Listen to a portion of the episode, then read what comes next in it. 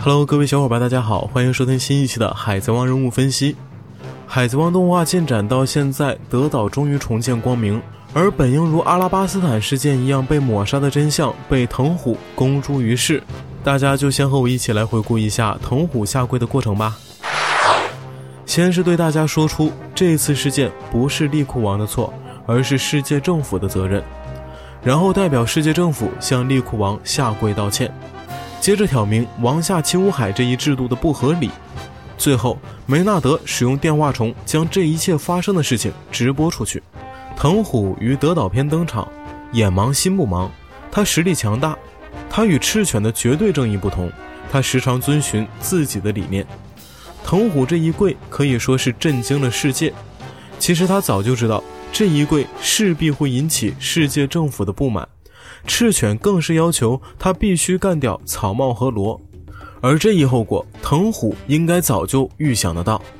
但总要有人踏出这一步，这才真正有可能成功达成藤虎自己的目的，废除七武海制度。我们再来看一看一直以来对王下七武海的介绍是：七武海是与四皇及海军本部并称为伟大航路的三大势力。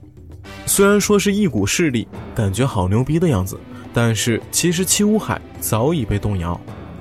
七武海目前前后共十一人，多弗朗明哥、克洛克达尔、黑胡子、罗、莫利亚、慎平六人皆被除名，现任的只有五人：鹰眼、熊、女帝、威布尔、巴基。相信大家已经发现一个非常有意思的事情：七武海中的人几乎都与草帽一伙有关系。本来七武海与政府之间就是互相利用，再加上七武海的每个人都非常有个性，自然不会随意被支配。藤虎也借由下跪指出七武海制度的不合理，废除七武海制度看来是迟早的事儿了。